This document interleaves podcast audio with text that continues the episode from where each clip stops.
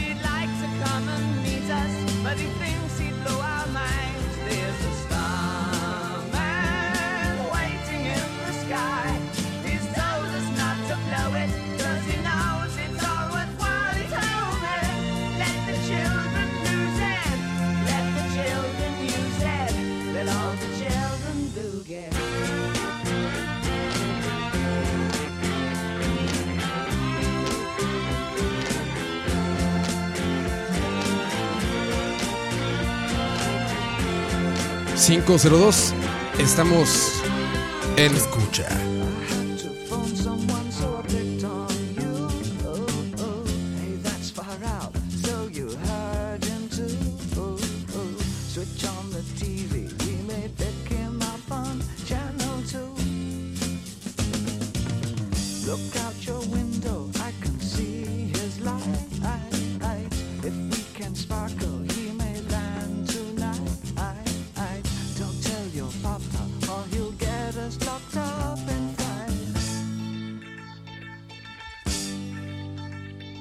is a star.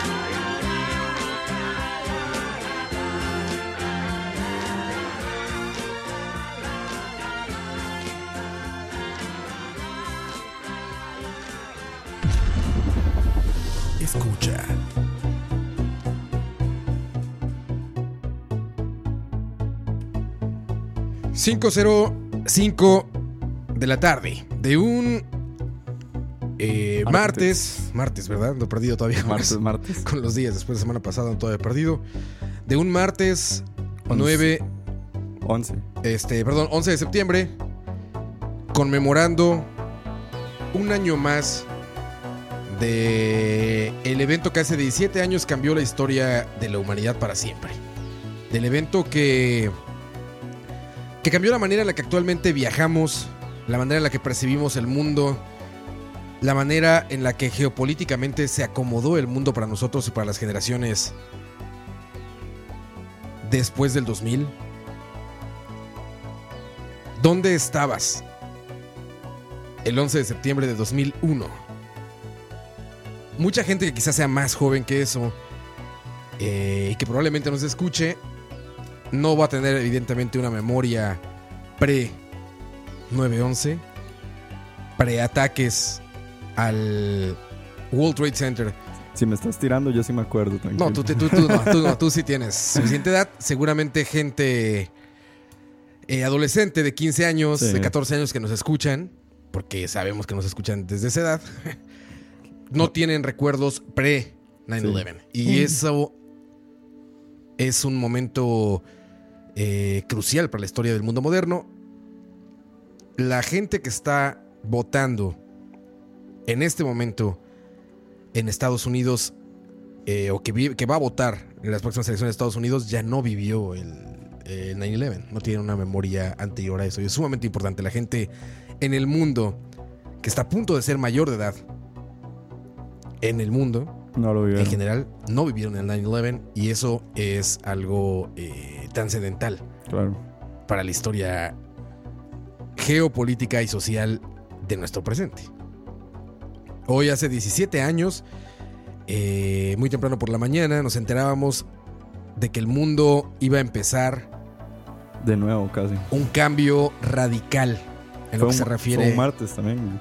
Fue un martes. Sí, fue un martes. Y efectivamente pasó. Efectivamente pasó.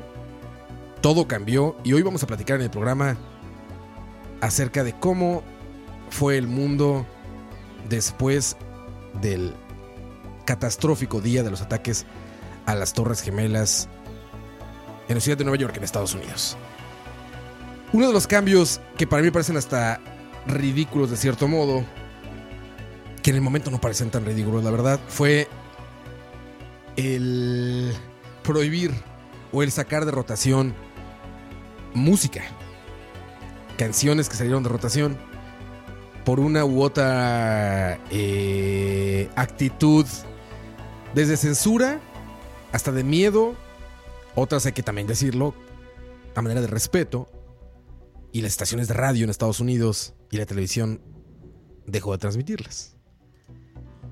Esta es una de esas canciones.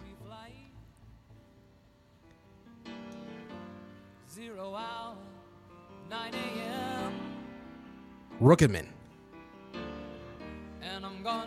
Sir Elton John.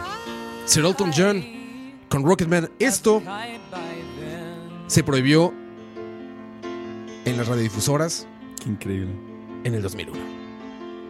I miss the earth so much. Regresamos. Escucha.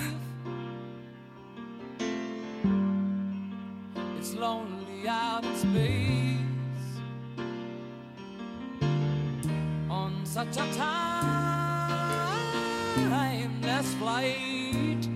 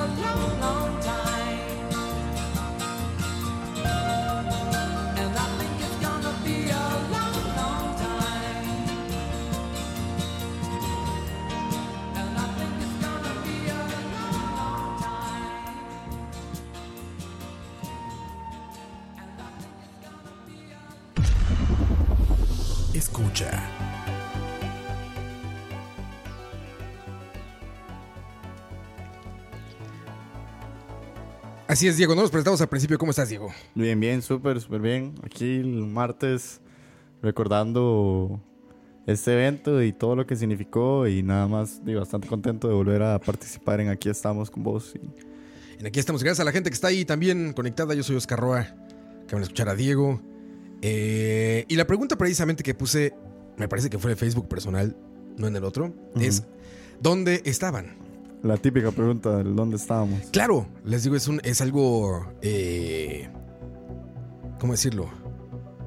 Culminante, es algo sumamente importante para definir qué tanta relevancia eh, o qué tanto impacto en tu vida tuvo el 9-11. No estoy hablando solamente de dónde estaban, en, en- en- si estabas en la escuela o en la Sí, casa, sí, sí. me refiero a dónde vivían, Ah, exacto. en qué país se encontraban, porque hubo consecuencias importantísimas para todo el mundo Y fue una noticia. desde los diferentes lugares en los que... Sí, y fue una noticia Impactó. que llegó a todos los rincones del planeta, donde sea que vos estuvieras.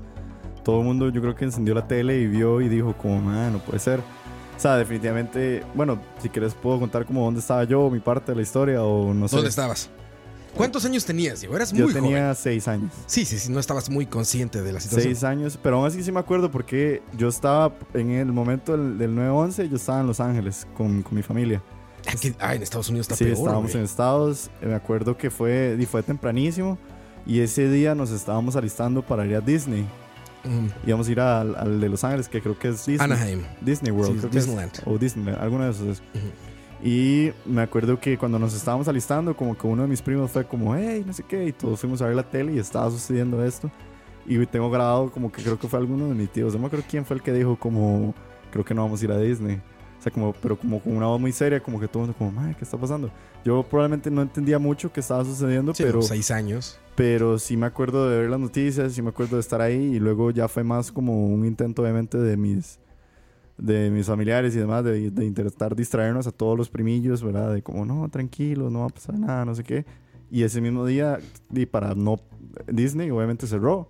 Era de los, de los pocos días en los que Disney cerró, obviamente por respeto, todos los lugares. No, y no por Unidos. respeto, por Bueno, riesgo. por Cualquier lugar donde hubiera eh, grupos de gente Sí. grande Exacto. estaban cerrados con temor de ataques a, a- a estos lugares. Exacto. Y de las cosas que más recuerdo fue que día al mediodía, ya como para almorzar y así, y no quedarnos en la casa sin hacer nada, eh, mis tíos y todos planearon como, "Ma, bueno, di, vamos a dejarle hacer un picnic o algo, salgamos, ¿verdad? Pero no vamos a quedar en la casa todo el día. Y salimos y estábamos como en un parque ahí en Los Ángeles, en un picnic, como no había casi que, así, pero absolutamente nadie en la calle. Sí, no, pues no. Y lo nada. que más recuerdo es los aviones que pasaban, los, los jet fighters y así, los, todos los aviones militares pasaban a cada rato sobrevolando porque todo el, el país estaba en estado... Sí, y sobre todo las capitales, roja. o sea, sobre todo esas grandes ciudades, no las capitales, solo hay una, más bien, sobre todo eh, las ciudades más importantes, Los Ángeles es una Exacto. de ellas, eh, Chicago, Nueva York, Boston, Sí. Miami, eh, todas estas ciudades estaban... Era, era- el riesgo era inminente. Alerta roja al límite. Claro, sí. o sea, eh, se podía prever que el ataque no se trataba de algo a una sola ciudad. O sea, Sí. pasó en Washington con el, con el, este, el, el Pentágono. Sí. Eh, Lo loco fue que el día siguiente ya sí, sí pudimos ir a, a Disney. porque- ¿De verdad? Sí, ya al día siguiente abrió el parque y reponieron los, los, los tickets y no sé qué. Y fue probablemente para mí como niño, fue como el, la- el mejor día porque no, o sea, literalmente habían como 100 personas en todo el parque, o sea, no había nadie. Sí, claro. Nadie fue, solo fuimos nosotros y unas cuantas personas y nos montábamos en todos lados y nos bajábamos y nos montábamos y nos bajábamos porque no Y había fíjate nadie. que es una, es una decisión súper extraña abrir un parque de diversiones al otro día de esos eventos, ¿no? Sí. De- es que de Disney nunca cierra. O sea, Sí, sí, pero digamos, ahí eso eh, cerró el mundo. O sea, te digo, no es una sí. situación. o sea, no es- no es el mal clima, no es un. No, o sea, es algo de riesgo inminente. Digo, es un ataque terrorista de proporciones masivas Exacto. y no conocidas antes. Sí, ¿no? y yo me imagino que en parte la decisión de volver a intentar como a la normalidad es parte de volver a traer una sociedad a la calma. O sea, de volver a decirles como no, volvamos, o sea, Sí, sí, claro. no es como mantenernos en estado de pánico. Aparte, como latino y como turista, quizás no estaban como conscientes. Bueno, tú, evidentemente, no Yo tenías no, seis años, pero igual tu pero- familia tampoco no estaba consciente de lo que estaba pasando en el mundo, ¿no? Sí, no era como... O sea- hay que recordarse que en el 2001 no era... No había Facebook, no había Twitter, no había nada. O sea, no vivíamos, no, no vivíamos en una sociedad donde estabas así con toda la información al Sí, sí, momento. corría mucho más. Eran los medios tradicionales que corrían o sea, la información. Si no veías la Que- tele, no sabías nada. Que a pesar de eso, y quizá tu posición es por tu edad, pero gente que está. Bueno, yo, yo tenía 17 años. Mm, Ajá, 17 años tenía. Y más bien la percepción es que fue muy rápida la información. Eh, de hecho, no sé, bueno, evidentemente no recuerdas, pero vimos en vivo la los segunda. colapsos, el segundo El segundo impacto se vivo y el y- colapso de todo lo vimos en vivo. Que para ese momento era información muy rápida. O sea, nadie Sí. tenía esta percepción de que iba lento la información, que no te enterabas, ¿no? Más bien en ese momento la percepción es, estamos viendo el- eh, eh, eh, la catástrofe live. Sí. O sea, a partir de ese desató también el, el- el live war, ¿no? O sea, el ver los bombardeos en, En vivo. en Bagdad, ¿no? en, eh, en Irak, perdón, en vivo, se desata a partir de esto. Entonces, más bien la información, creo que la percepción de la gente que estábamos en ese momento, yo era muy joven, tenía 17 años, pero la percepción en ese momento era que estaba corriendo la información sumamente rápido. Sí, me imagino. Y no. las televisoras prácticamente sin querer lo cubrieron live, porque todo empezó como el anuncio de un accidente. Sí. O sea, todo inició siendo como, ah, se accidentó un avión, ¿no? Eh, chocó ahí, qué, qué terrible, pero la idea de un accidente no es tan terrible como la de otros humanos mandando a matar gente dentro de un avión. Sí, sí, sí, no, yo del, hace cinco años, creo que fue cuatro años, tuve la posibilidad de ir al museo del 911, el que está hoy en día, Sí, donde sí, en- quedaron los... En sí, bueno, ahora están las fuentes, Las el- fuentes. en el Memory Park este. Exacto, el, el- como el memorial y no sé qué, que quedó el 9-11. Y es increíble como la vibra que se siente, o sea, entras, es un museo que es un memorial, es un lugar que definitivamente ya quedó como marcado para la historia.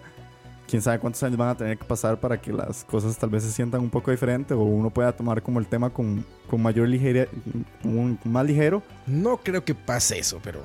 Pero, O sea, nadie toma a ligereza la Primera Guerra Mundial, la Segunda Guerra Mundial.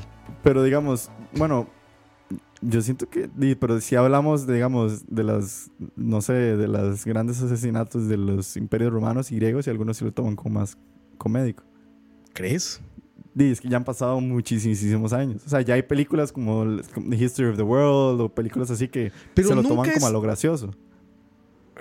Bueno, más o menos. No, no creo que de eventos documentados. O sea, quizá de cosas fuera de contexto puede ser. Sí. Pero no me imagino, por ejemplo, una. O sea, Una película de, burla de los 911. ajá, exacto. Un Adam Sandler. Exactamente. Como que. Y digo, o sea, ni No, es que por no ser el creo que 911, suceda. sino porque no hay de dónde sacar eso. Sí, moralmente no se debería hacer. Pues ni moralmente ni, ni, ni, digo, ni objetivamente, ¿no? ¿Qué, qué podrías reírte de eso? Sí.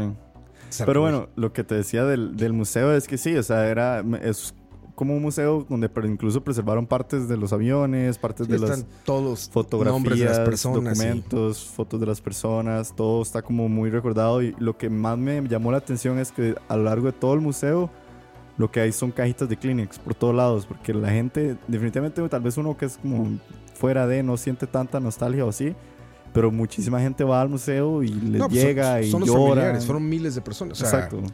Esa zona de, eh, de Nueva York, que es el distrito financiero de Nueva York, la parte más al sur de Manhattan, Sí. que es la isla principal de, de- de Nueva York, eh, es, una, es una zona muy angosta, muy, muy angosta, de apenas unas calles de, de ancho. Y la afectación, una vez que estás ahí parado, te das cuenta de la magnitud de la afectación, ¿no? Ujú. Todos imaginamos, por ejemplo, eh, de la Ciudad de México, que es una ciudad sumamente horizontal, gigante, Los Ángeles, todo esto, pues la caída de un edificio no significa tanto eh, en cuestión de, de- de- de cómo se esparce, digamos, la- la- Exacto. la- el, el problema, ¿no? Pero esta zona es una zona muy, muy angosta. A Son cinco o seis calles. O sea, Sí. el, el derrumbe del edificio más alto de. Bueno, no era el más alto, pero de los más altos de, de la isla, pues afectó todo el sur de la isla. Hace poco, de hecho, se No salió es por... una isla, pero tiene la fuerza. Más bien es, es, que, o sea, no está. Está conectada Sí, por está tierra. conectado. Está conectada por tierra, no está de cual una isla, pero Sí. está totalmente rodeada de agua. Sí, que, que hace poco ya sa- salió por primera vez eh, eh, footage que no se había visto desde hacía muchísimo tiempo, que son creo que más de 30 minutos que alguien logró capturar desde el pie de las Torres Gemelas y capturó muchísimos de los momentos del ingreso de los bomberos, de los ingresos de la Sí, gente sí. De, de seguridad, de los rescatistas. Y por ahí anda en YouTube, por si lo quieren ver después, no sé, bueno, tienen que tener el hígado para verlo, porque si es un poco... Ah, Hay, hay muchísimo eh, video y audio, porque evidentemente la gente iba a documentar sus viajes cuando va a visitar una de las ciudades más visitadas eh, turísticamente en el mundo, Sí. en la Tierra, ¿no? Del país más turístico del mundo. Entonces había muchas cámaras. No era tan fácil tener un, celular con cámara y todo esto, no. Eh, aún en 2001 aún no había, no de ese tipo de, de documentación tan clara como ahora, ujú. pero mucha gente estaba con videocámaras. Mucha gente pudo captar los momentos desde muchos puntos. La gente que vivía en los edificios contiguos, porque hay una zona, eh, bueno, casi en el Midtown, empiezan ya zonas como más eh, de habitación. Esas Sí. zonas de oficinas. Esa fue el, distrito financiero. El no, hay instituto, tan- no hay casi sí. casas ahí. Pero más el Midtown ya empieza a haber casas y desde las ventanas, pues la gente con sus videocámaras y todo, pues tuvo el tiempo perfecto de salir y grabar. Claro. Por eso conocemos tantas escenas. Aparte de, por supuesto, eh, la cobertura de la televisión Sí. que fue absoluta y completa. Hay, Sin- hay una del, de los recuentos como de las historias que es como tal vez, bueno, para mí de los más famosos o tal vez como que más he visto es el recuento de la historia del 9-11 desde los ojos de Casey Neistat, Ujú. el youtuber. Sí, él sí. tiene, creo que son dos o tres videos dedicados a esa historia porque él cuenta que para el momento del 9-11 él tenía tres días, creo, o una semana de haber llegado a vivir a New York. Y él vivía, creo que como a cuadras de las Torres Gemelas. Ujú. Y dice que lo que él cuenta que fue lo más impactante de las Torres Gemelas, dice que él estaba durmiendo, que él nada más escuchó el estallido y no sé qué. Y que cuando él salió, lo que más le impactó fue ver a una persona que iba corriendo, corriendo con sábanas, tirándolas al piso y que cu- cuando caían al piso se manchaban. Y él le dijo como, "Ma, ayúdame, ayúdame. Y de- en ese momento él no entendió qué estaba sucediendo y después captó que era que lo que estaban haciendo era tapando con sábanas las partes de cuerpos que habían caído sí, claro. Y como que corriendo como para di, preservar, o sea, también di, por un seguro en algún aspecto él estaba como cubriendo ciertas cosas, evidencias, quién sabe por qué, y no sé qué, cuál es el tratamiento detrás de un cuerpo, pero que lo que más le impresionó es- fue eso, la cantidad de polvo y la cantidad de papeles. Sí. Yo, bueno, ahora te explico un poco. Yo tuve la oportunidad de entrevistar a William Rodríguez, que fue el que le dieron la medalla de, bueno, le dieron una de las medallas de honor de ese día. Era un conserje del edificio, de la Torre Norte, del World Trade Center, eh, y él tenía llaves de pues, de las puertas de, las las oficinas y todo esto. A él yo lo entrevisté hace hace como cinco años. Hace como cinco años pude platicar con él un par de horas, este, muy interesante. Él es una persona polémica porque recibe el premio, recibe la medalla de oro, de, de honor, perdón, y después empieza a hablar de este posible hoax o esto a lo que le llaman el, el complot acerca de los ataques del 9-11. Mucha gente no cree que fue lo que las autoridades dijeron, lo cual es muy probable también que no haya sido por Claro. toda la cantidad de evidencia contraria a lo que dice el gobierno. No estamos hoy para hablar de eso, pero él se convirtió en una persona muy polémica por estar de ese lado. Fue un engaño. y A pesar de la medalla y todo. En la plática que tuve con él, la, una de las partes como que, como que más me hizo entender el problema, o que me hizo entender como, como la situación general de lo que estaba pasando en ese momento, es que todo el mundo estaba creyendo que no se trataba de un acto de maldad pura. Es decir, todos estaban tratando el, el asunto como un accidente. Nadie estaba consciente en un principio de que había sido un acto de guerra. Todo el mundo estaba pensando en una explosión por algo de gas, en algún accidente con plantas eléctricas. Él decía que él había creído en un principio que eran plantas eléctricas.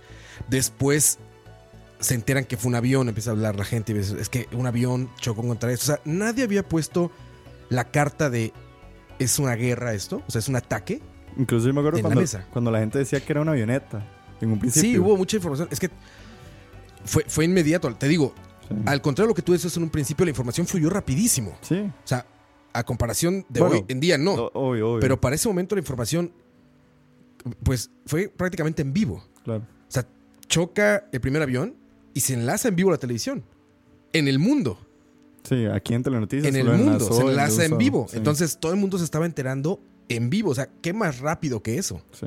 Quizá nada más la diferencia con hoy en día sería que traes la televisión en tu mano y si vas en un bus no necesitas llegar a un lugar donde está una televisión. Exacto. La ves en el celular. O sea, la única diferencia. Pero de ahí en fuera todo el mundo estaba enterando en el instante. Es una de las cosas que, que quizá todavía no se logra bien con redes sociales, ¿no? O sea, por eso el fútbol o todos los deportes este, siguen teniendo mucho más audiencia Sí, en el broadcast. en Llaman vivo. a la gente a la tele. Sí, exacto, ¿no? Entonces, te digo que fue, fue muy inmediato, pero nadie había puesto en la mesa el tema de que se trataba de un ataque de, de un odio ataque. de una guerra, del inicio de una guerra. Y en el momento, y platicando con él, él me decía que en el momento en el que cae el segundo avión y empieza a correr la información que se trata de un ataque, todo cambió. Todo cambió ahí. O sea, el ambiente en general se convirtió, Pánico. pasó, sí, pasó de ser tristeza y trabajo por apoyar, o sea, como por ayuda, pasó de ser humanismo a miedo. Y que en ese momento es donde empezó el caos. Y eso me dejó marcado, porque te hace ver exactamente que, cómo, o sea, cómo la mente puede cambiar toda la organización de un momento para volverla caos, porque te metan una sola idea en la cabeza y te digan, no es lo que tú crees, es esto, ¿no?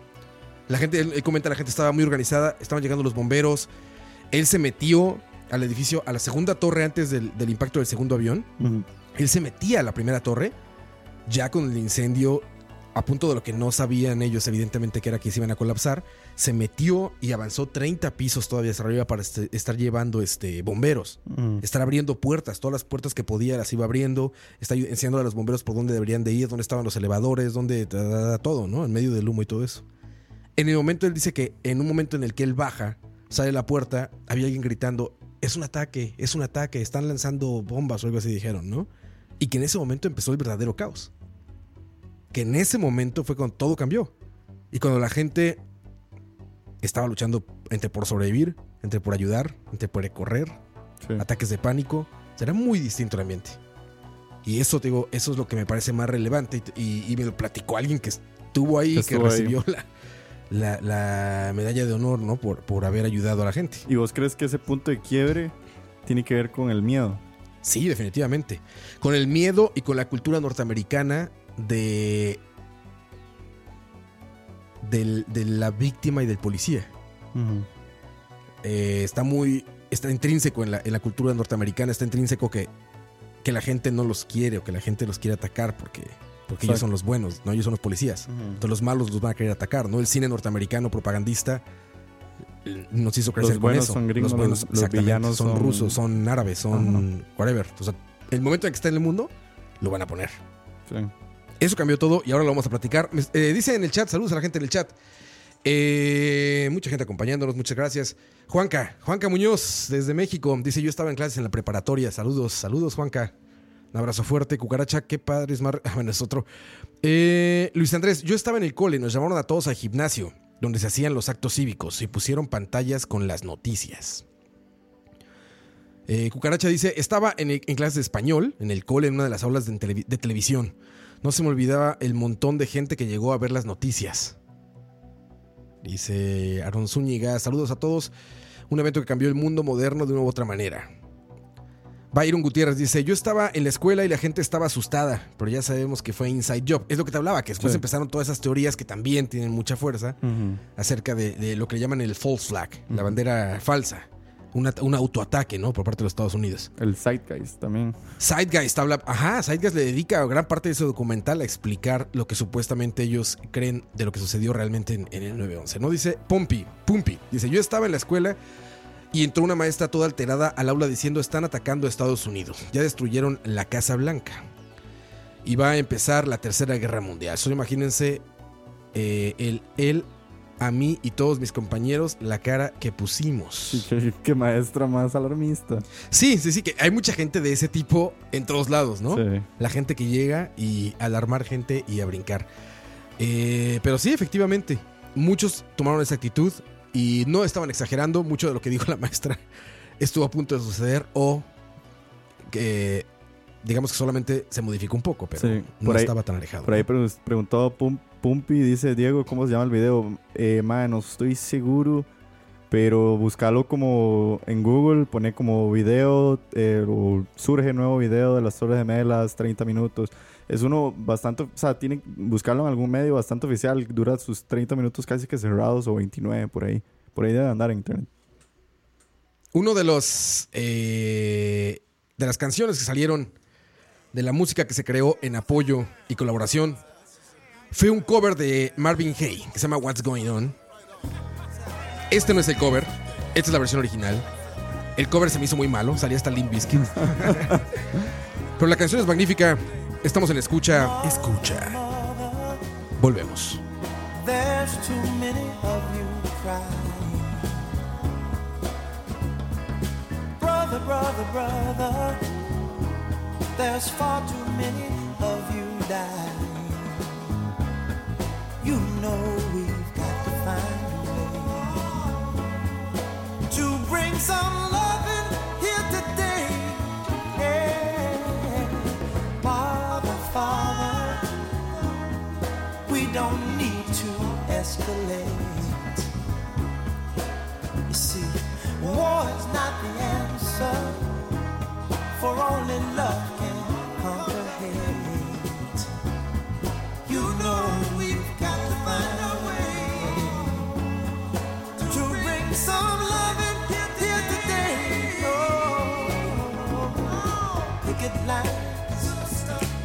and picket. Don't punish me with brutality. Talk to me so you can see oh, what's going on.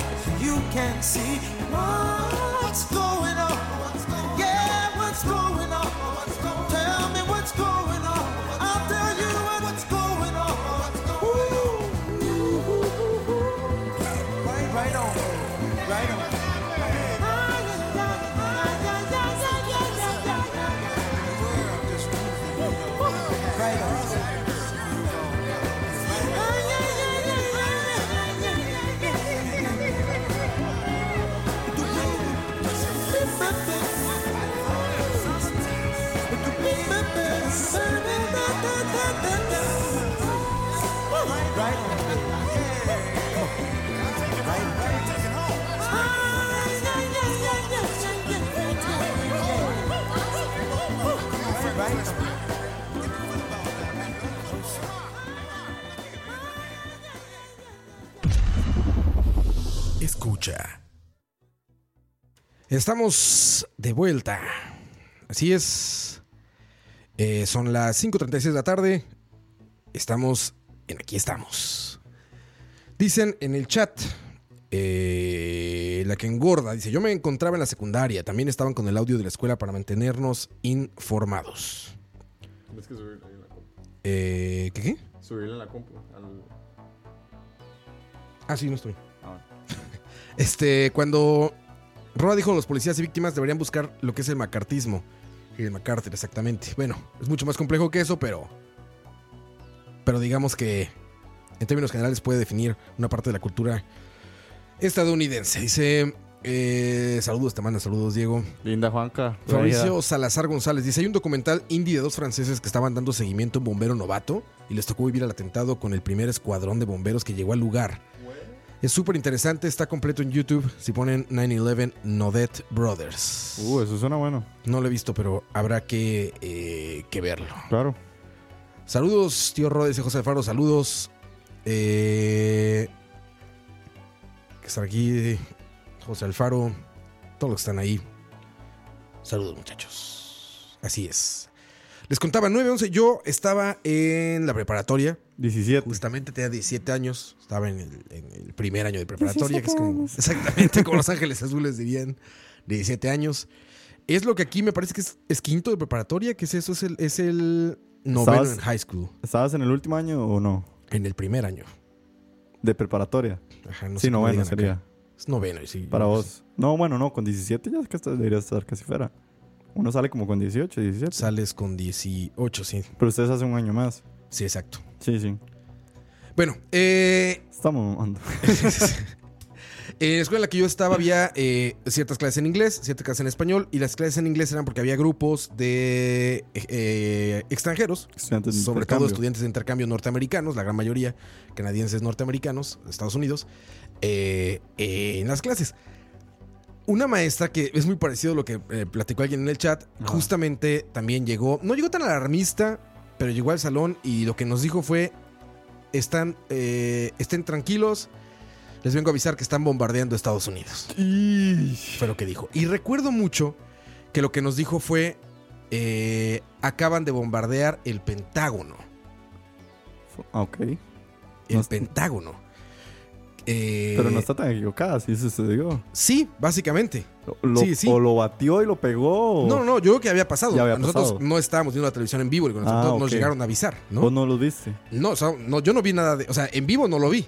Nos llegaron a avisar. De hecho, ni siquiera nos pusieron las noticias después ni nada de eso. Vos O seguiste sea, en clases. medio seguimos en clases porque los maestros se fueron, entonces ya sabes, estaba como todos en, todos en los salones, todos en las aulas, no habiendo clases, pero tampoco nos pusieron una televisión para ver qué estaba pasando, Estaban ¿no? como viendo a ver qué sucedía. Sí, más bien, y empezaban las llamadas por teléfono, ya sabes, y todo este, y todo este asunto. Pero recuerdo mucho un par de compañeras de Estados Unidos que estaban conmigo en el salón, eh, que estaban muy alteradas, evidentemente, y por el comentario que habían hecho, que no estaba tan alejado, pero les dijeron que estaban bombardeando su país. Dijeron, estaban bombardeando los Estados Unidos. Entonces, pues era caos eh, total, ¿no? O sea, era una, era una desinformación absoluta. Hubo gente que, que- que lo tomó por el lado de vamos a recoger a los hijos a la escuela. Otras personas que, bueno, no lo tomaron de esa manera y dijeron, este, bueno, pues... Que se mejor ahí. la vida siga así y vamos a ver qué, qué- qué- ¿Qué qué pasa, qué, pasa, qué pasa adelante, ¿no? Fue un día eh, sumamente caótico porque toda la información, o sea, a pesar de que estaba todo, todo, el- todo lo que había pasado, ya sabíamos de qué se trataba, lo más importante era saber qué iba a hacer Estados Unidos. O sea, todo el mundo estaba esperando que empezara la tercera guerra. Sí, como alguien dijo en el chat por ahí que inmediata. Ese era realmente el asunto. Sea, el problema era ese. ¿Qué va a pasar con el mundo?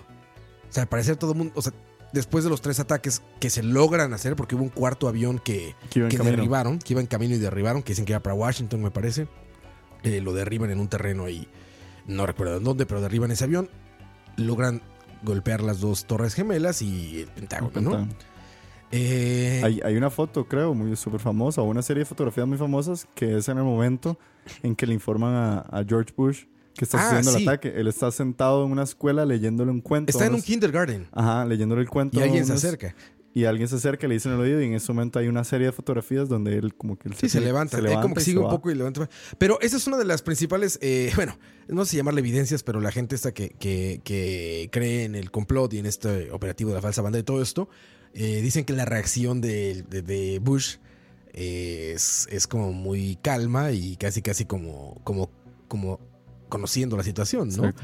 Así se ve. O sea, na- nadie puede decir cómo reacciona un presidente ante una noticia de este tipo. Nadie lo sabe. Evidentemente no es la que la mayoría esperaba, que era correr en círculos, ¿no? Levantarse y correr en círculos gritando. Sí. Tampoco era esa. Eh, pero pues nadie puede saber lo que estaba pasando por la cabeza. Incluso no sabemos siquiera qué fue lo que le dijeron. O sea, probablemente le pudieron haber dicho como, señor presidente, nos tenemos que ir. Pues yo creo Ya. que... él- sí, exactamente. Bueno, eh, sí. Yo creo que fue mucho más que eso por, por el tiempo que Sí. dura eso. Pero porque incluso hay video. Sí, Evidentemente los presidentes lo están siguiendo todo el tiempo, cámaras y demás. Exacto, entonces...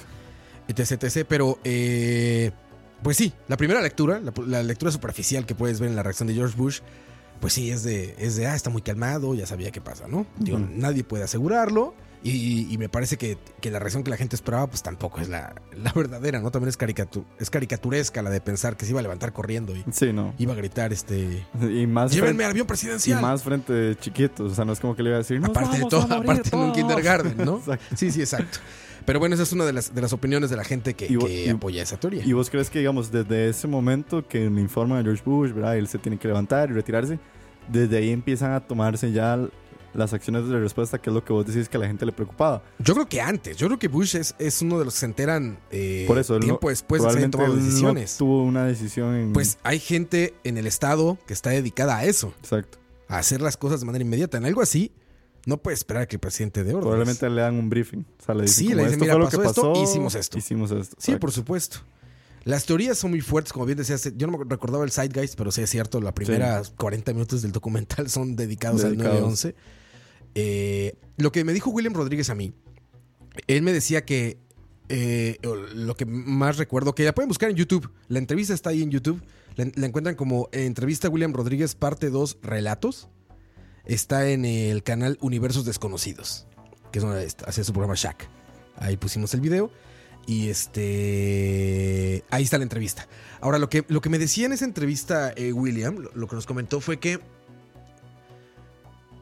Los golpes, por así decirlo, las explosiones que él escucha y siente estando en la torre venían de abajo, no de arriba.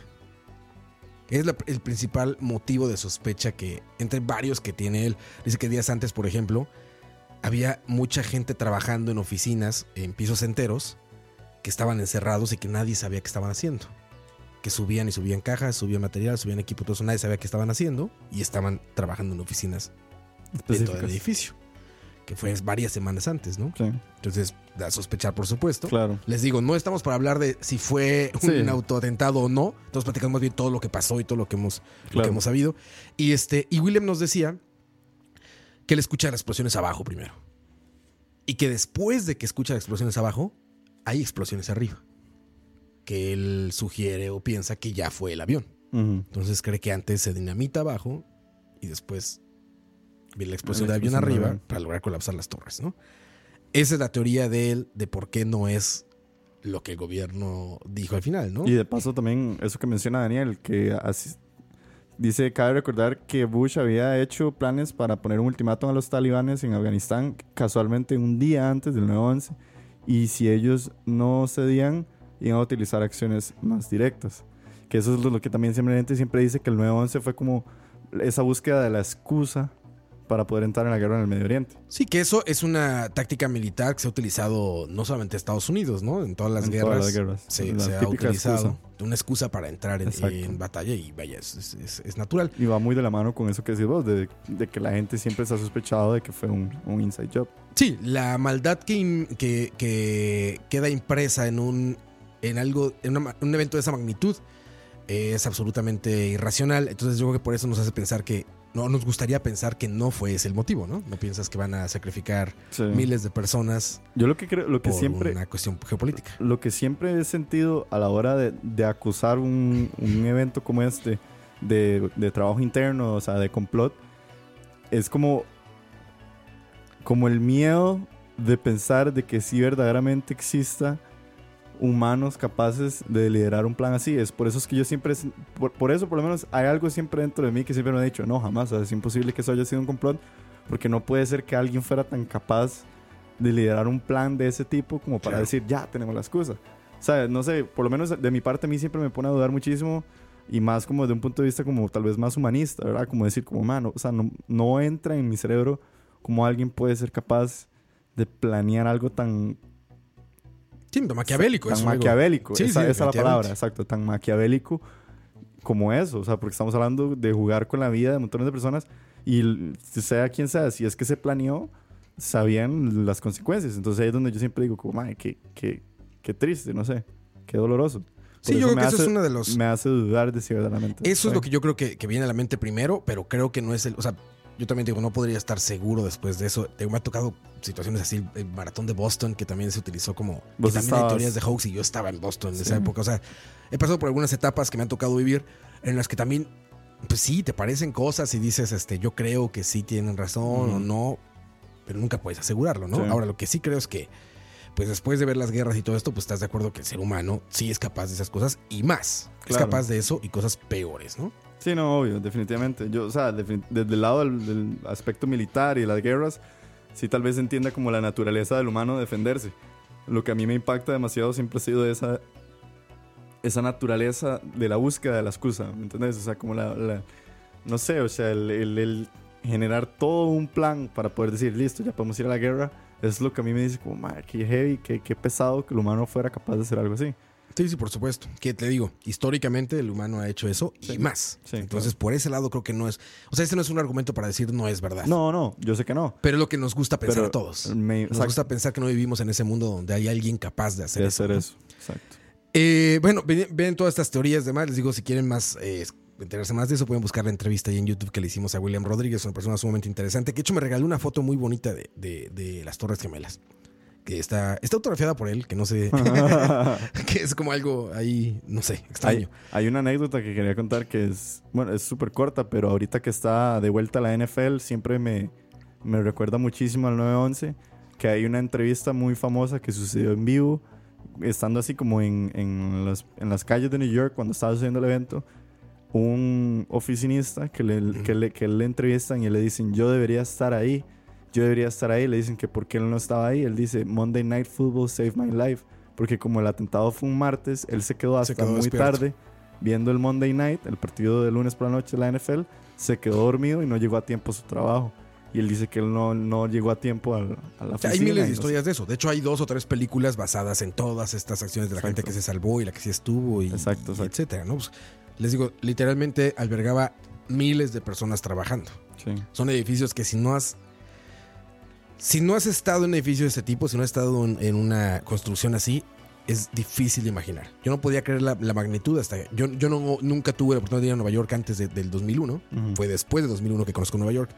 Y al ver dónde estaban, de qué tamaño eran. Bueno, ahora está el One World Trade Center, que todavía es más grande. Sí, Hasta que no ves esas magnitudes de edificio, no entiendes la gravedad del asunto, ¿no? sí, claro. Y les digo, y, y lo, lo angosto que es el espacio en Nueva York. La gente literalmente vive una encima de la otra. Exacto. Estos días justamente salió otras cosas que pasaron, bueno, en el, medi- en el media y en el mainstream. Eh, hace unos días salió el juego de Spider-Man, que como Ajá. sabemos todos vive en Nueva York, supuestamente en la, en, la, en la historia, en el canon vive en Nueva York y es un eh, personaje muy eh, querido en Nueva York, supuestamente en la historia. Bueno, en el año 2001 estaba por salir justamente un juego de Spider-Man, Sí. en el que había una escena que se No, desarrollaba en las Torres Gemelas. Una película y un juego, bueno, Sí. las dos obviamente. Eh, y las escenas fueron Eliminada. eliminadas de la película y del videojuego porque evidentemente era una especie de recordatorio del dolor Sí. que había sido la, la pérdida de tantas miles de vidas en las Torres Gemelas, ¿no? Les decía la música, Rocketman de Elton John estaba como, como prohibido tocarse en, eh, en la radio pública. Hubo un montón de movimientos eh, que desembocaron en cosas peores, como movimientos racistas, por ejemplo Mm. religiosos o antirreligiosos que también desembocaron ahí, que desembocaron, perdón.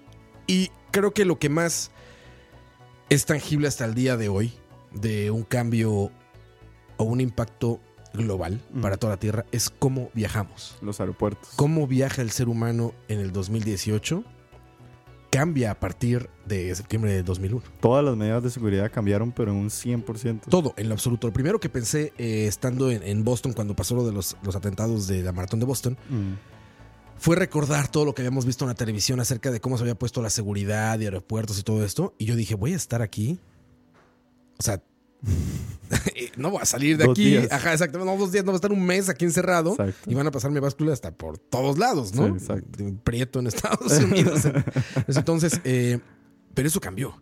Eso cambió para siempre. Desde el, el- Bueno, yo no recuerdo eso, pero siempre está la, la- la anécdota de la gente que viajó antes del 2001 que a uno le daban cubiertos en los aviones. Te daban cubiertos de metal. Sí, te daban un copas, tenedor, un cuchillo. te- Vasos. Te daban vasos de vidrio, copas de vidrio. Eh, a la hora de montarte un avión, o sea, el chequeo era cuestiones de, de, ah, sí, hola, ¿cómo estás? Aquí está tu tiquete, listo, un, dos, tres, pasa adelante. O sea, no había como ese, esa masividad de chequeo, esa masividad de reportes de pase por aquí, que tiene su maleta, medidas de seguridad. O sea, es, es increíble el impacto que hubo a nivel de, de- de logística, de vuelo y de transporte, como decís vos. Todo cambió, o sea, 100%. Todo y se mantiene hasta la fecha. y que, se mantiene. Y se va a mantener porque, eh, les digo, es un cambio que no tiene marcha atrás.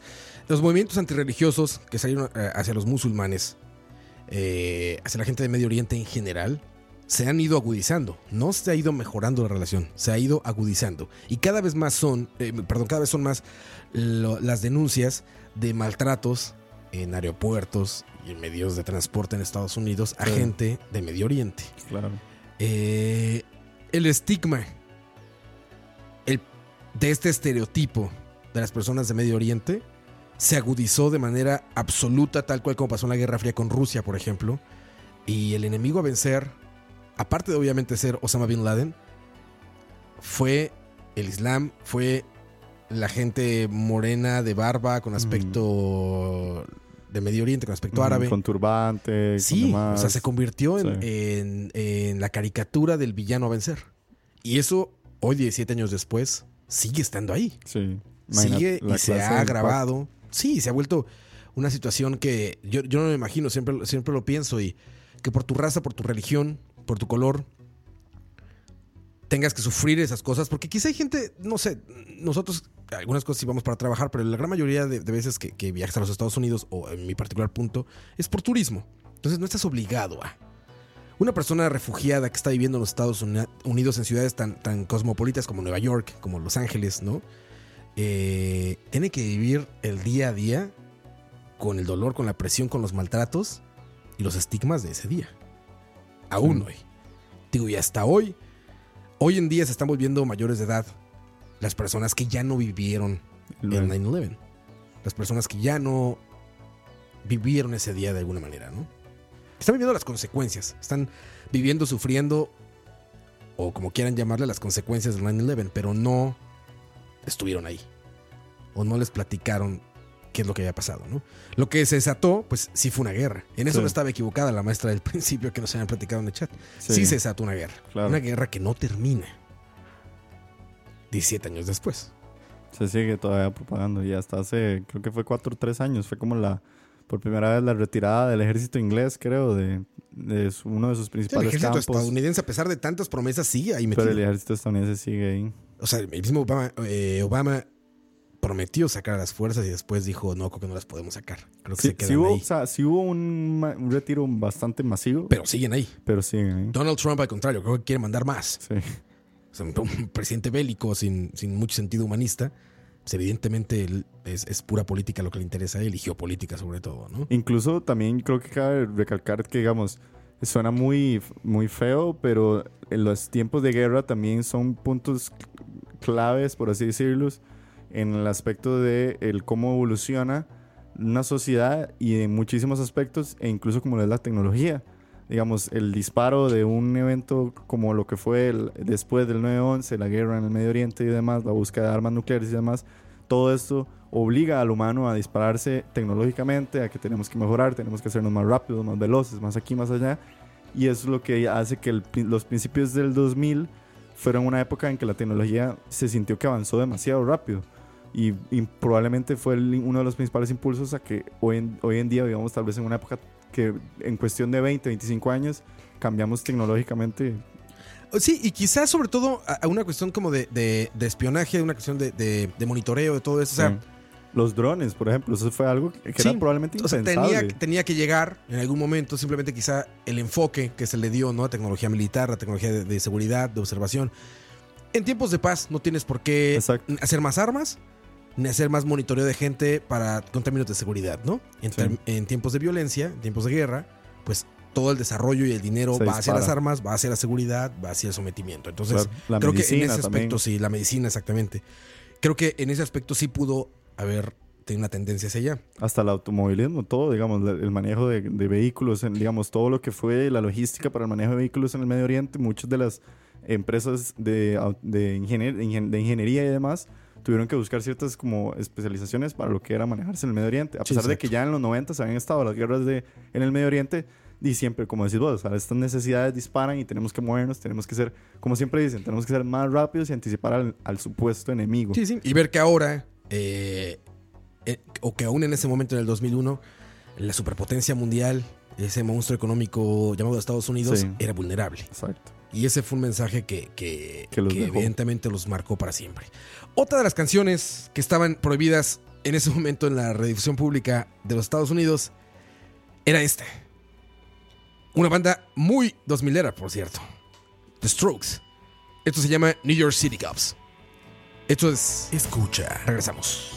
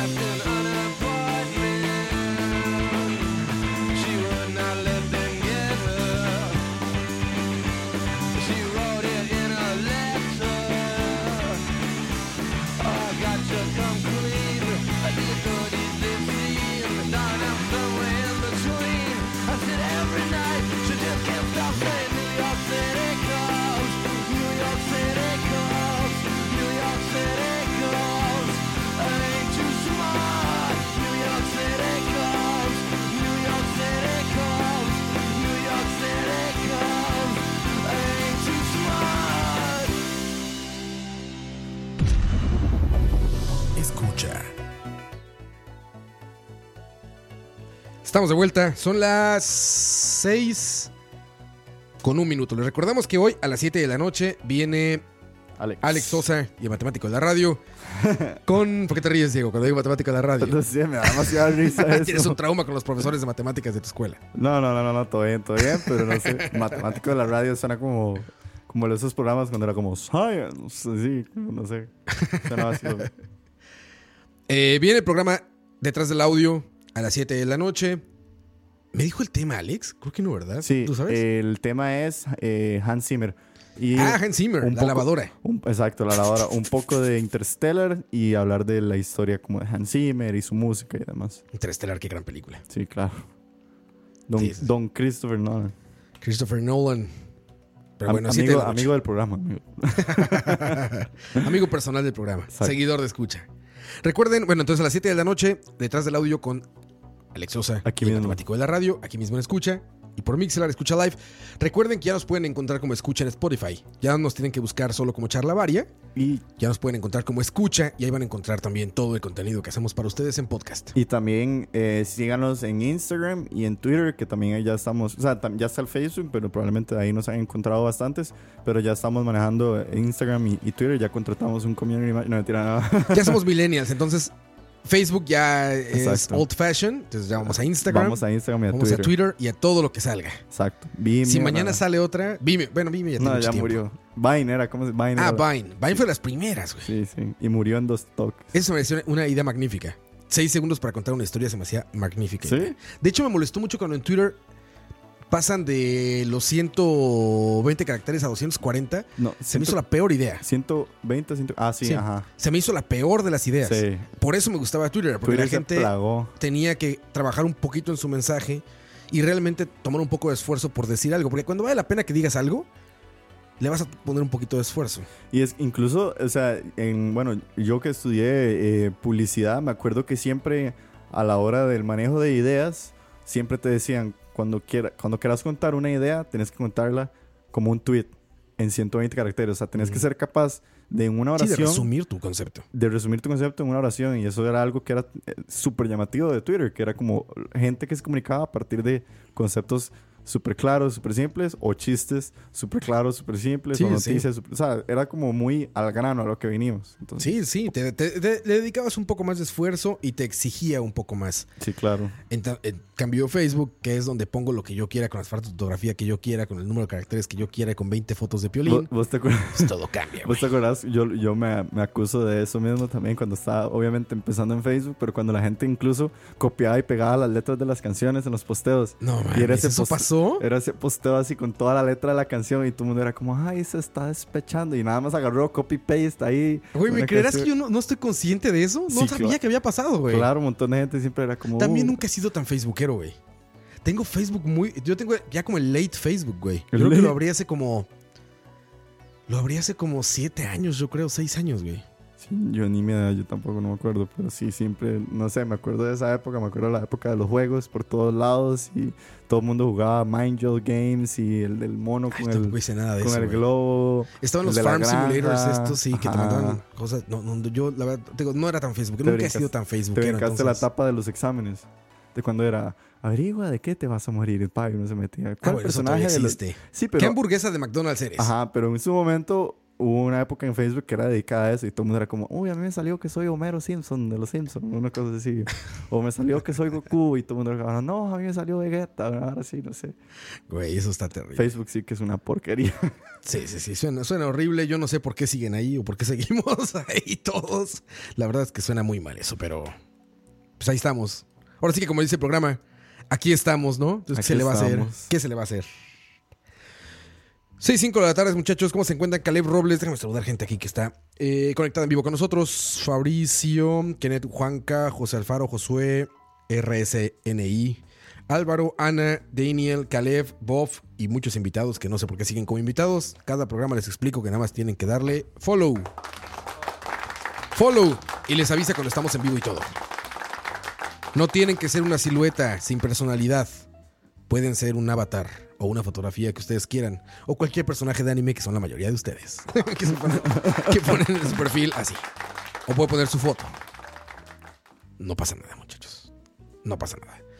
Eh, aquí, bueno, ya saludamos a la gente que está en el chat. Y les recuerdo que el jueves tenemos BCP. Ah, no, este jueves no, cierto. ¿Por qué no? Este jueves no hay BCP. Ojo. No, Ojo. este jueves no hay BCP. Pero sí hay malas decisiones mañana. Y sí hay la hora de la paja el lunes. Exacto. Creo que Campos también hace mañana este, Proximidad. proximidad. Así es. Hay una canción de Dream Theater que está dedicada justamente al, al 9-11. 9/11. Al 9-11. ¿En serio? Se llama Sac- Sacrificed Sons. Viene el disco de Octavarium. Y está dedicada. al 9 De hecho, arranca. Vamos a poner un poquito de ella para que, Dale, dale. para que escuchen. De hecho, la canción arranca con un sampleo de Noticias 911.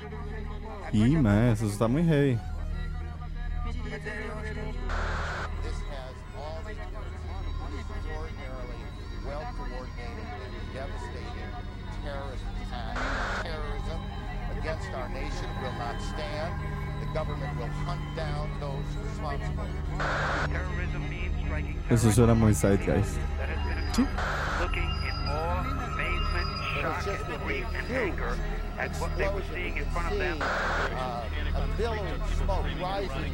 Good Lord. There was a cascade. There are no words. And we see this extraordinarily and frightening scene behind us.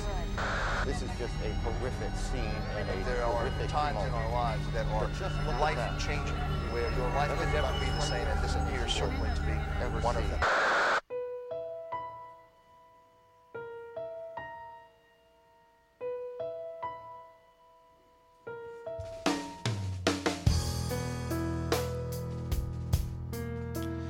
Sacrificed Sons de Dream Theater, una canción de casi 11 minutos.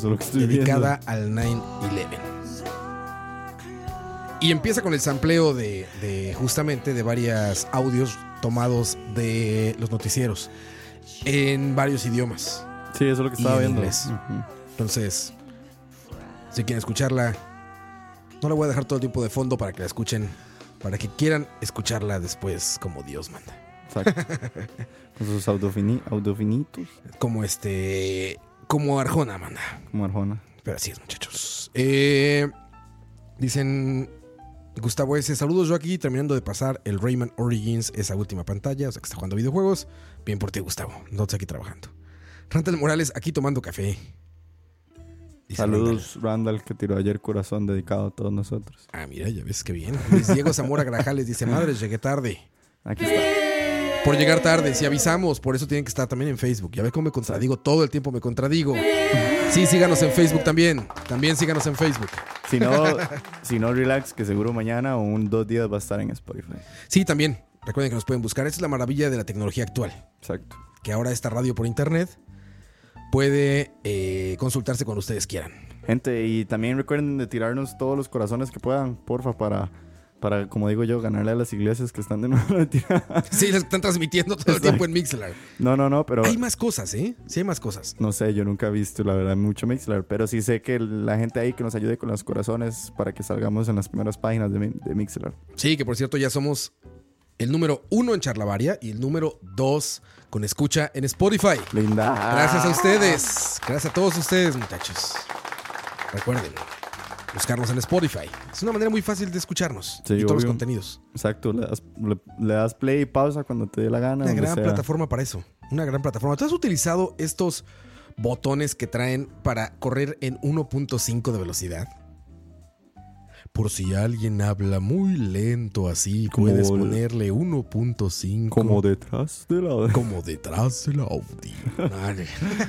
No, ¿dónde? Sí, en, los- en las aplicaciones de podcast, este, no sé si venga en Android, al menos en iOS, la aplicación de podcast tiene abajo un botón que está así al lado del skip Para inmediatamente ponerlo para poner lento. 1.5 de velocidad o 2, no al revés, O más rápido. para ponerlo más rápido en caso de que alguien, Habla muy algún podcaster hable muy lento y Sí, no sí, lo sí. quieras escuchar. Así, su velocidad normal.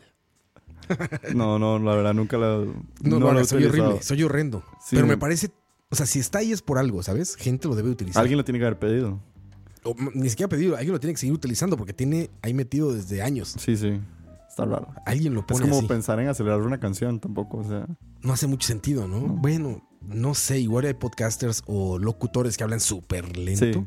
O al rato también el botón está como para esos momentos en los que tal vez o están en un tema que no te interesa y crees como ah, Ah, más rápido, más rápido, más rápido. Tiene lógica. O que estás como en alguna etapa en la que decís como, ah, esto ya lo escuché, más rápido, más rápido, más rápido. Justo Caleb Robles nos dice en el chat, uso el 1.5x, que es eh, la velocidad del 1... Es la velocidad y media, digamos. Velocidad de- y un poquitico más. un poquito para los videos que me asignan en la universidad. Mmm, ya está. Pues para absorber la información rápido. Exacto. Como una esponja. Solo Sí, para el examen y ya. Rapidito y a lo que vas. Exacto. Qué triste soy eso. Qué triste. No lo hagan, escúchenos con calma. Por eso aquí hablamos rápido. De hecho, yo hablo tan rápido que ni yo me entiendo. Eso me pasa muy seguido. Me intentaron corregir profesores de locución en la universidad. Antes en el trabajo me intentaron corregir. No lo logro. Mi esposa sigue pidiéndome que hable más lento. ¿En serio? sí, de vez Yo en cuando. nunca, sí. nunca llevé una sola clase de locución y por eso se me salen siempre todos los gallos cuando estoy aquí transmitiendo. ¿Ah, sí? Ah, eso es Lauro, como sí. así. Es una- eso ya es más cuestión de, de. Sí, de educar la voz un poco, pero también de que si no naciste con voz para hablar como Alex Sosa, Exacto. tampoco te da, no, no te pasa Sí, nada. obvio, obvio. Yo también de repente con mis, mis gallos. Es normal. Sí, obvio. Enfatiza la voz de alguien. Tuanis José ahí que dice, saludos a Diego, muy bueno el programa ayer, buena nota. Que man". hablaron ayer, no lo pude escuchar ayer. Ayer, bueno, lo primero hicimos una especie como de dedicatoria ahí más o menos a lo que fue la vida de Mac Miller y hablar un poco también del tema del- de, las drogas y de lo que sin- han significado la, la muerte por muchísimos artistas que han caído en esto y muy recientemente artistas como Prince, como Tom Petty, bueno, eh, todos sabemos como Hoy vi el de alguien, güey. Hoy vi el de alguien, también otro artista muerto Dolores O'Riordan murió No. por sobredosis de Hoy, hoy, alcohol. hoy. Hoy. Hoy o ayer, no recuerdo cuándo lo vi. Que de hecho estaba peleado con Trump. Porque una de las notas que leí era Trump peleándose con él a través de, Ah, no sé. de Twitter. ¿Mac Miller? Mac- bueno, y Mac Miller murió. Y Mac Miller le dedicó una canción que se llama, hay una canción que se llama como Fuck Donald Trump, creo que Donald Ah, Trump. pues es él. Sí, sí. Mac Que era el novio de. de Ariana, De Ariana Grande, exactamente. Pero él cuando murió.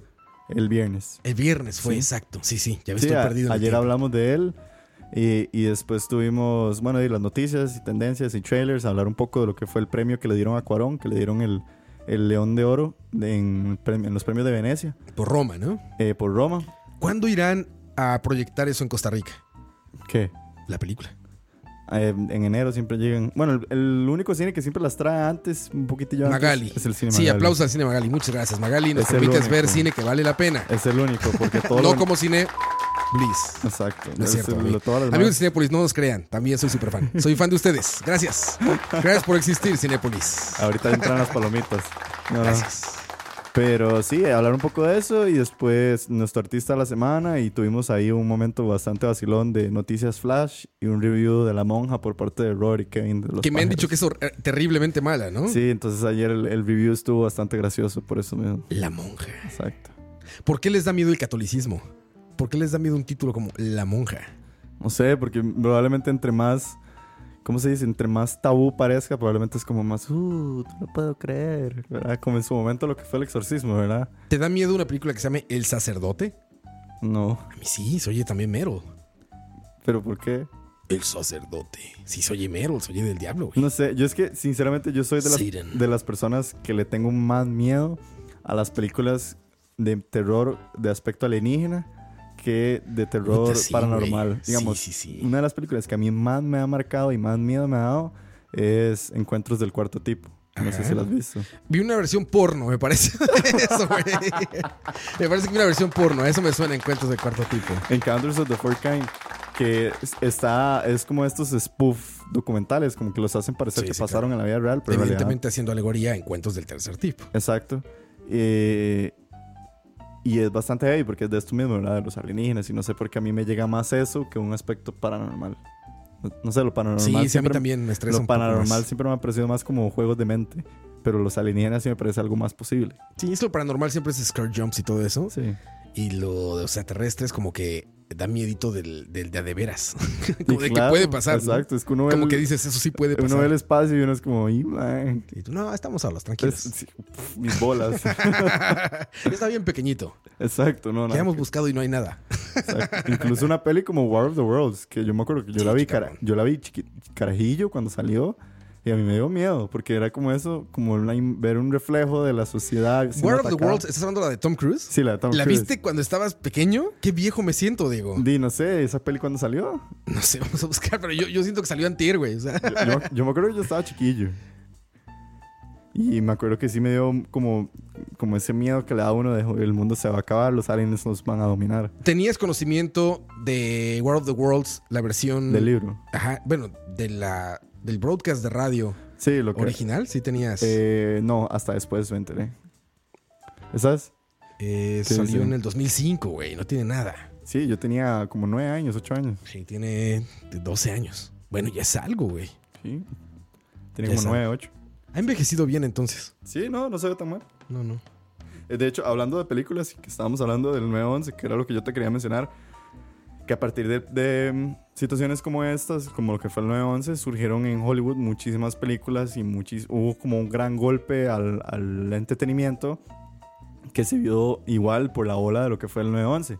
Y siempre me ha llamado la atención una película que Ajá. no habla específicamente del 911, pero sí de un efecto post-911 y es probablemente, no me va, nadie me va a creer cuando diga esto, Cuando me dijiste yo no lo creía. pero es probablemente la mejor película de Adam Sandler. Que sí, sí tiene una película seria. Y la película se llama Rain Over Me, que es con Adam Sandler y con Don Cheadle. Tengo que verla. Y es la historia de Adam Sandler, que es eh, sobreviviente del 9-11. Y Don Cheadle es como su, su psicólogo, por así decirlo. También hay una canción de Mark Anthony que se llama así, así que no la busquen por eso. Pongan movie.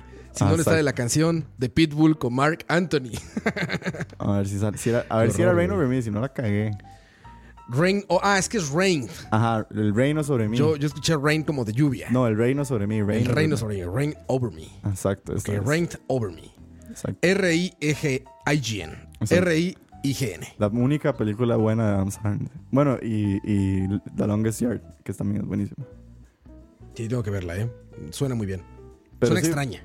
Sí, sí, es, es un, no, es un, no es un sintón, ¿verdad? No es así como jo- Sí, sí, sí. Oscar, es una película No, entretenida. desde que está Adam Sandler me queda claro que no es un. Oscar, pero. No, no, no es un sintón, no es así como la mejor película del mundo, pero es, es un, un punto de vista de las Torres Gemelas un poco diferente. O sea, hay que verla. Está, obviamente hay unas versiones. Yo me acuerdo de una que vi que traía como filmación, o sea, filmaron escenas dentro del avión supuestamente que están, los aviones están por impactarse Ajá. y de cómo la gente se amotina dentro del avión que se cae antes de impactar en, no recuerdo en qué estado fue, pero bueno, este avión que lograron.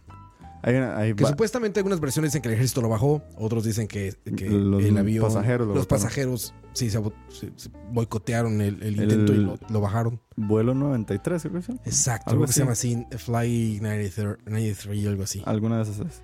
Y me acuerdo que también eso. hay una de unos bomberos, que es el punto de vista de los bomberos, que fue un Ajá. grupo de bomberos que quedaron atrapados en los escombros. ¿No es Tom Hanks? No sé si era Tom Hanks. No, recuerdo. Como que él siempre está en esas películas. Sí, ¿verdad? Pero me acuerdo que sí hay una peli de los, la historia de los bomberos, que, que es como ellos quedan atrapados en los escombros y demás. El Zeitgeist, que, El lo que Zeitgeist. vimos antes, que es un documental sumamente polémico. Exacto. ¿Qué más? Ah, bueno, y la que estabas mencionando ahora, que fue. ¿nos ¿Ganó el Oscar o, no- o estuvo súper premiada para el Oscar? Pero fue Zero Dark Thirty. Zero Dark, Dark Thirty, que más bien es el operativo del asesinato o del, del- del encuentro y, y- y asesinato de Osama, Bin Osama Laden. Bin Laden, Exacto, sí, que es esta historia contada desde el punto de vista de la reportera. Es una directora mujer, es una reportera, sí. Y es una mujer directora y- guionista. Sí, Está interesante. Ese, ese ese me gustó, pero es un punto de vista muy propagandista del gobierno norteamericano. Exacto, O sea, sí, es- esas pelis- Es una visión muy unilateral, ya sabes. Esas muy- pelis a mí siempre me, me- me tienen como ese punto de vista, que son, o sea, son buenas películas, pero siempre ponen a Estados Unidos como el gran héroe. Entonces, nunca hay como una película donde verdaderamente te muestren como un punto neutro, donde de verdaderamente te des cuenta que no hay buenos en la guerra, o sea, nadie tiene la razón absoluta. Sí, siempre son películas digo, unilaterales. Exacto. Es una visión y es muy nacionalista, muy propagandista, entonces eh, hay que tener cuidado con el contenido de esas películas, pero es una película interesante. Sí, lo- sí les recomiendo que la vean. Y un también, y ya la última recomendación, el, este documentalista que es súper famoso, el que hizo la de Ah, Moore, Me. Roger Moore. Eh, ¿Es Roy Moore? No Roger Moore, pero Michael Moore. Michael Moore. Michael Moore. Roger Moore es el actor. Exacto. Yo, Michael Moore. Yo soy que- terrible para los nombres, Diego, perdón. Todos lo saben, todos los que nos escuchan lo saben. Y más, yo estudié cine, Diego. ¿Sabes lo que es eso? Ser malo para los nombres cuando te están preguntando por directores del cine nazi en 1941. Sí, no, no, no, no, no, fijo que no, pero, pero no, Michael Moore es el de Super Size. Michael Moore, eh, no, eh, ah, bueno, de Super Size Me no sé. Michael Moore es, es, el de, el de esta, Fahrenheit 9-11. Fahrenheit 9/11, que Pero- están haciendo ya una ficción de Fahrenheit 9/11. Ajá. El de él es un documental, es un documentalista muy crítico del Estado norteamericano. Ah, bueno, sí, Michael Moore es el que estábamos hablando hace como dos semanas en la hora de paja, que sí, él tiene Ah, esta. Ajá, Fahrenheit- exacto, exacto. Fahrenheit 911, que es la de la represalia de las Torres Gemelas. Exacto. Y él ahorita va a hacer Fahrenheit 11-9, que es de todas las represalias de Trump. Pero no, el que yo estoy pensando es el de Super Size Me. ¿Cómo es que se llama él? Eh, no recuerdo su nombre. Ya te digo, güey. El de la comida para gordo profesional como nosotros. Ajá, Super. Size Me es. Aquí lo tengo. Está buscando en la supercarretera de la información. Morgan Spurlock. Spurlock. Morgan Spurlock, que también tiene, después de Super Size Me, tu- sacó una que se llama Where in the World is Osama Bin Laden. Ajá. que es un Sí, sí, documental sí. dedicado donde él hizo todo lo posible para lograr encontrar a Osama Bin Laden. Que spoiler alert, obviamente no lo encuentran, es como que la el documental termina él encontrándolo. Es muy obvio, pero sí hace como este punto de vista de también de lo que fue el 9-11. Claro, alegoría a una gran eh, serie de libros que se llaman World in the World is Carmen San Carmen Diego. San Diego. Una alegoría evidentemente satírica, se nos burla de eso. Muy Spurlock como él. Él es muy bueno en eso. Al ser un evento tan relevante el 9-11 de impacto mundial y global, iba a haber libros, documentales, películas, media de todos los tipos, atacándolo de diferentes puntos, ¿no? Viéndolo Claro. de diferentes perspectivas. Algunas, en mi particular punto de vista, mejores que otras, pero ahí está toda la información para que lo quiera ver. Sí, sí, no. Y yo creo que hoy en día ya es, es vacilón eso que mencionábamos al principio, ¿verdad? De que incluso dos, ¿cuántos años? 17 años después salga o todavía, resurja todavía un video de 30 minutos de la situación que tal vez casi no mucha gente había visto. Sí. Que eso- Imagínate cuánta gente con videocámaras había ahí Exacto. y nunca ha, transferido un archivo digital O esos cassettes. Se perdieron, o sea, o simplemente es tan sencillo como eso, cámaras de VHS, de mini DV, de todos los formatos que se utilizaban en ese momento para videograbar cosas, Sí. que simplemente no los han transferido a nada, que están ahí en sus videocámaras y se lo enseñan a la gente cercana, o más bien dest- lo destruyeron o lo guardaron y lo tienen almacenado. Había mucha gente con, con acceso a videocámaras en ese momento y en esa parte del mundo. Sí, no, es loquísimo. En el Museo del 911, el, de los pocos footage que existen del impacto de la primera torre, porque en ese momento obviamente no había ninguna cámara enfocada en las Torres Gemelas, no había nadie como viendo las Torres Gemelas en sí. El único de los pocos videos que hay del primer impacto es de un vendedor, creo que era como de periódicos, o no acuerdo que estaba vendiendo, que estaba muy cerca, que es por alguna razón él tiene su cámara viendo hacia arriba y se ve desde donde su punto de vista pasa el avión por encima de él e impacta la Torre Gemela.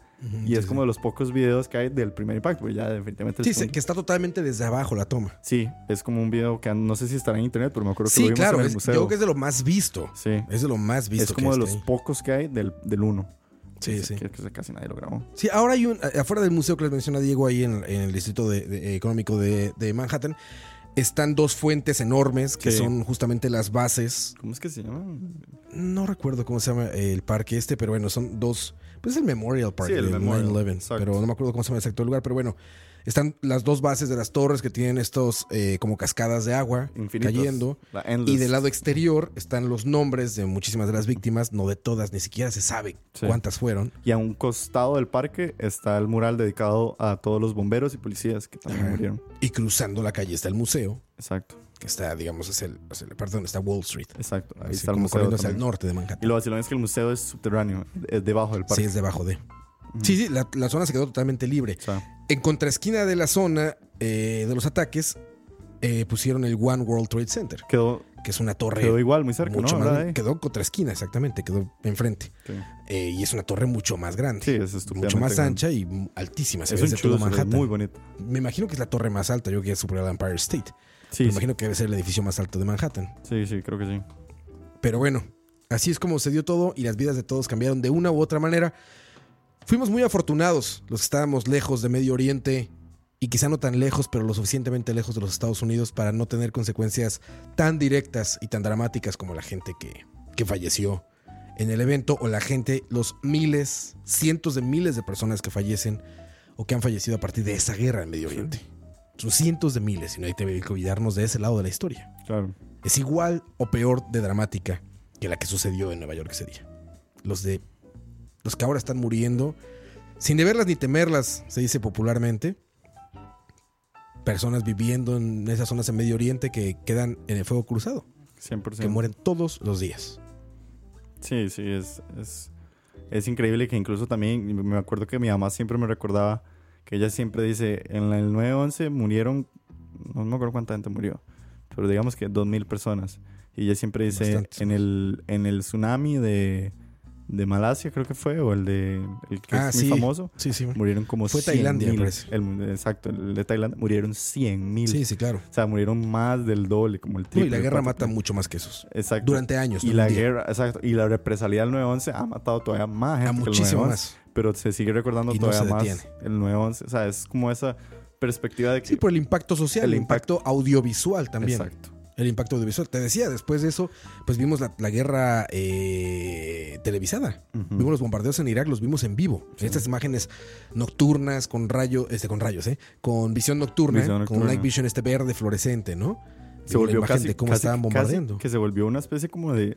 De videojuego, como, un, Sí, como era- una especie como de Y era una cuestión eh, eh, eh, morbosa. morbosa, exacto. Era una cuestión sumamente morbosa estar viendo que estaban bombardeando una ciudad en vivo y estar desde la comodidad de tu sillón en tu casa viendo, viendo cómo estaba muriendo gente, ¿no? Sí. Una situación morbosa, una especie de represalia audiovisual de los Estados Unidos diciendo al mundo, miren de lo que somos capaces. Exacto. Igual que Hitler, igual que muchos eh, Genocidas. genocidas y de y sí, sí, y orquestadores de grandes guerras. Sí, Entonces, creo que nadie debería estar de acuerdo con esas cosas, pero eso fue lo que pasó. sí. Así es, muchachos. Gracias por estar con nosotros. Hora y media nos aventamos hoy. Recuerden, ya en media hora, a las 7 de la noche, viene Alex Sosa y matemático de la radio en detrás del audio. y sigue riéndose Diego, ¿cómo no? Eh, viene es un programa acerca de. Habías dicho, Diego, lo olvidé de nuevo. Sí, otra es- vez. Mi memoria fallándome. El programa de Alex, para que no se lo pierdan, es sobre un poco de Interstellar y principalmente la historia de Hans Zimmer. Claro, Hans Zimmer. La música detrás de Interstellar y Hans Zimmer en sí, ¿verdad? Toda su música que es súper famosa. Para los que no saben, Hans Zimmer, bueno, ahí hizo la música de Piratas del Caribe, hizo la música de la lavadora que dice Roa. Eh, él ha estado muy relacionado con eh, Christopher Nolan, entonces la gran mayoría de sus películas de Nolan son con Hans Zimmer. Y es un gran productor y un gran, eh, ¿cómo se diría? Músico. Sí, Sí, ¿no? sí. Un Un músico. gran creador. Y entonces va a estar hoy en Detrás del Audio para que no se lo pierdan, que va a estar muy bueno. Ahí está, muchachos. En unos minutos más a las 7 de la noche. Gracias, Diego. No, hombre, gracias a vos por invitarme y ojalá que todo lo hayan pasado súper bien aquí en Aquí estamos. Y vamos a ver si lo hacemos, parece que ya más recurrente. Sí, exactamente. Todo depende del trabajo, pero sí, muchachos. Espérenlo muy pronto, mucho más recurrente que nunca. Los dejamos con esta canción. Yo soy Oscar Roa. Esto es Aquí estamos. Chao.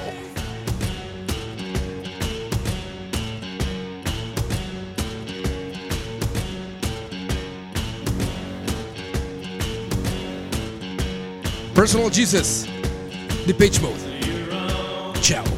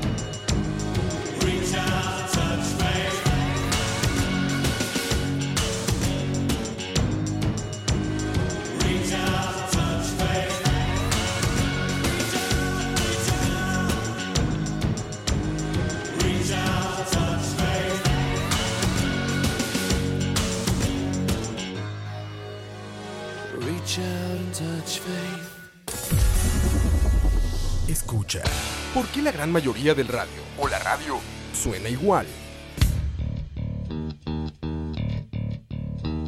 Mensajes publicitarios y comerciales disfrazados de inocentes recomendaciones.